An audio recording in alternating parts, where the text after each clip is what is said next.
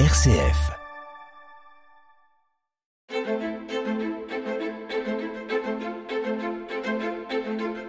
Quand je serai grand, Philippe Lansac.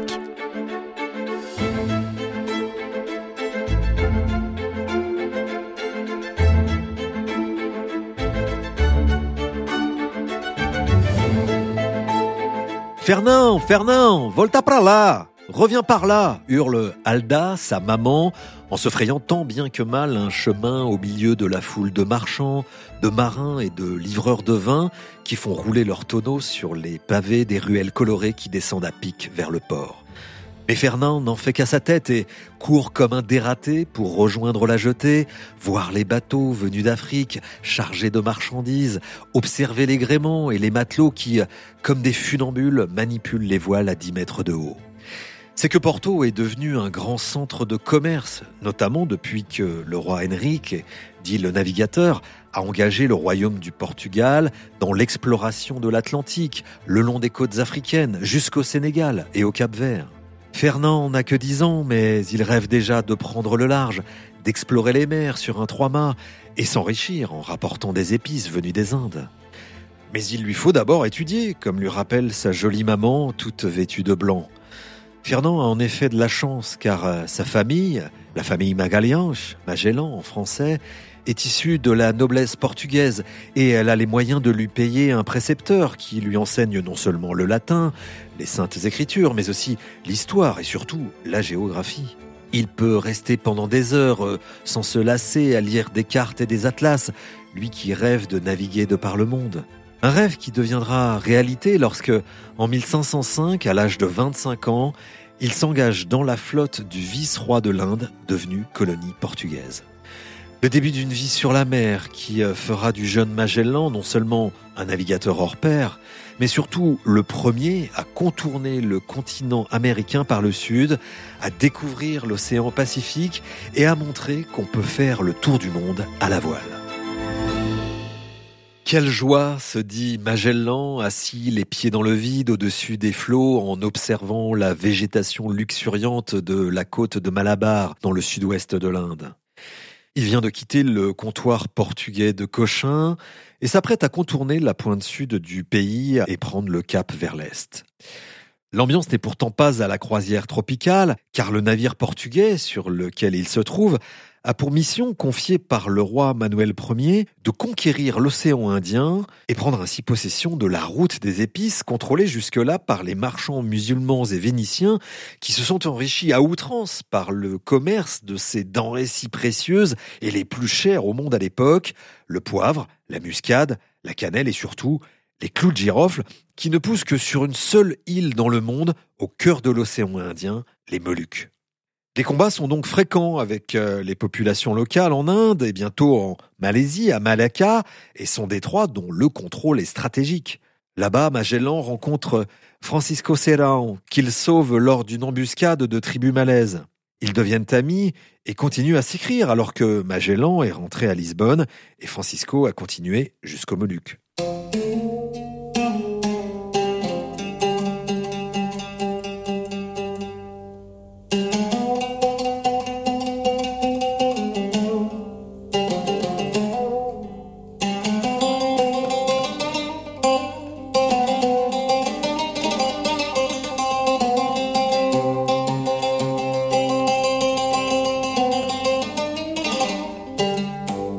Mais Magellan repart très vite en mer, vers le Maroc cette fois, où il est blessé à la jambe lors de combats. De retour à Lisbonne, il se plaint au roi, demande que sa pension soit relevée, mais le souverain refuse, alors Magellan, fou de rage, après avoir tant de fois risqué sa vie pour la couronne, décide de quitter son service. C'est que Magellan a un rêve, un nouveau rêve de navigateur déjà expérimenté qu'il est devenu suite à toutes ces années au service de la flotte portugaise aux Indes. Un rêve venu suite à une nouvelle incroyable qu'il vient d'apprendre.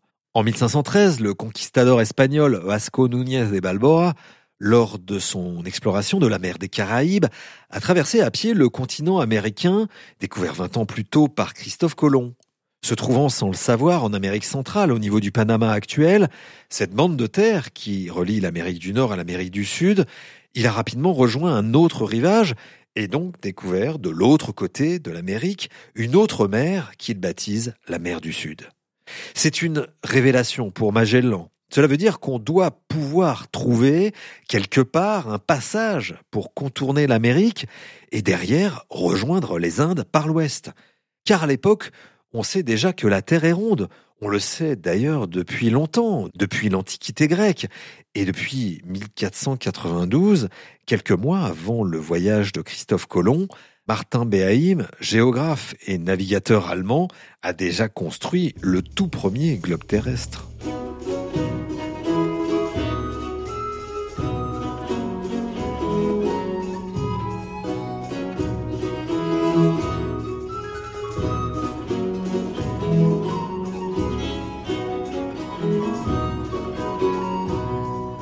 L'idée de trouver ce passage vers l'ouest devient une obsession pour Magellan. D'autant que son grand ami mathématicien et cartographe de génie, Rulf Aleiro, lui aussi en est convaincu. Tous les deux, ils passent des nuits entières dans les tavernes du port de Lisbonne à rêver de monter une expédition pour trouver ce passage. Mais pour Magellan, il est hors de question de le faire pour le roi du Portugal, qu'il a tant dédaigné. Alors, avec Rui Faleiro, ils se font une promesse folle. Aller proposer ce projet à l'ennemi absolu, l'Espagne.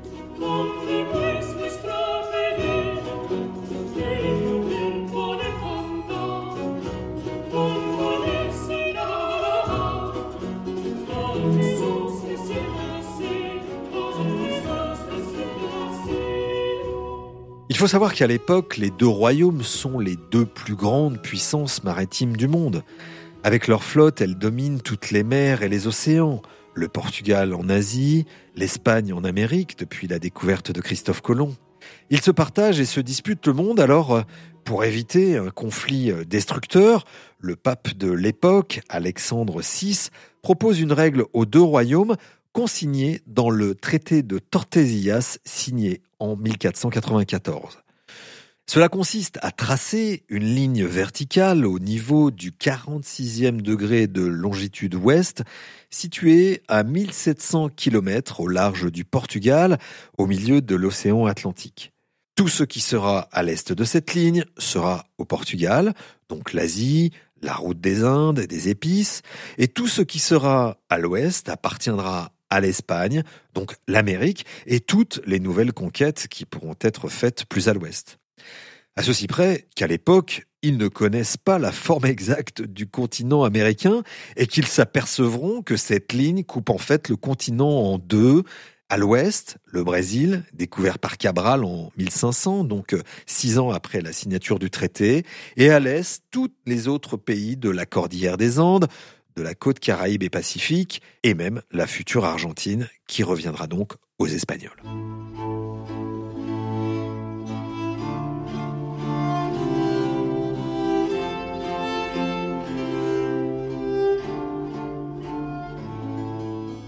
Bref, Magellan souhaite mener son projet à bout et profiter de cette rivalité entre les deux puissances ennemies pour y arriver.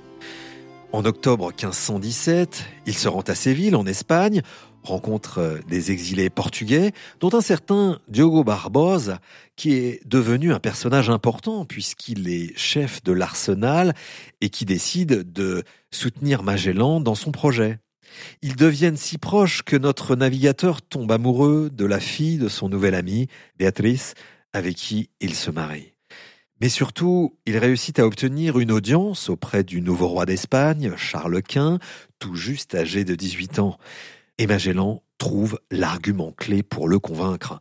En découvrant le passage vers l'ouest permettant de contourner le continent américain, il pourra fournir à l'Espagne une route vers les Indes et donc un accès à la richesse incommensurable de l'île des épices, les Moluques.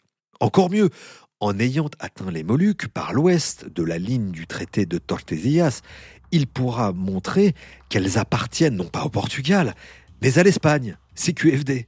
Bref, Magellan se place en traître vis-à-vis de son pays d'origine, et cela ne fait que ravir encore plus le roi d'Espagne, qui accepte donc de financer sa folle expédition.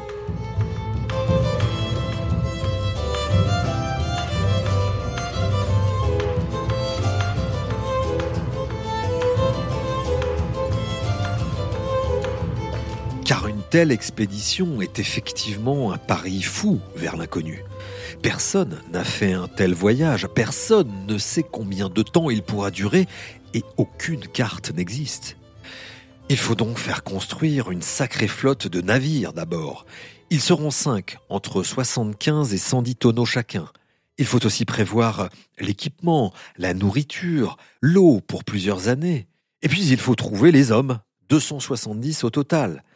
Mais il est très difficile de recruter des matelots qui veuillent bien partir pour un voyage dont ils ne savent pas s'ils pourront revenir vivants. Qui plus est, quand le chef de l'expédition n'est pas espagnol, mais issu du pays ennemi, le Portugal. D'autant que Magellan n'a autorisation du roi de ne recruter que 20 matelots portugais au maximum. Ils devront être en majorité espagnols, bien entendu, notamment les commandants des quatre autres navires au-delà de celui qu'il commandera en personne. Face à la difficulté à trouver des hommes, Magellan recrute donc aussi des Génois, très bons navigateurs, des Hollandais et même quelques Français.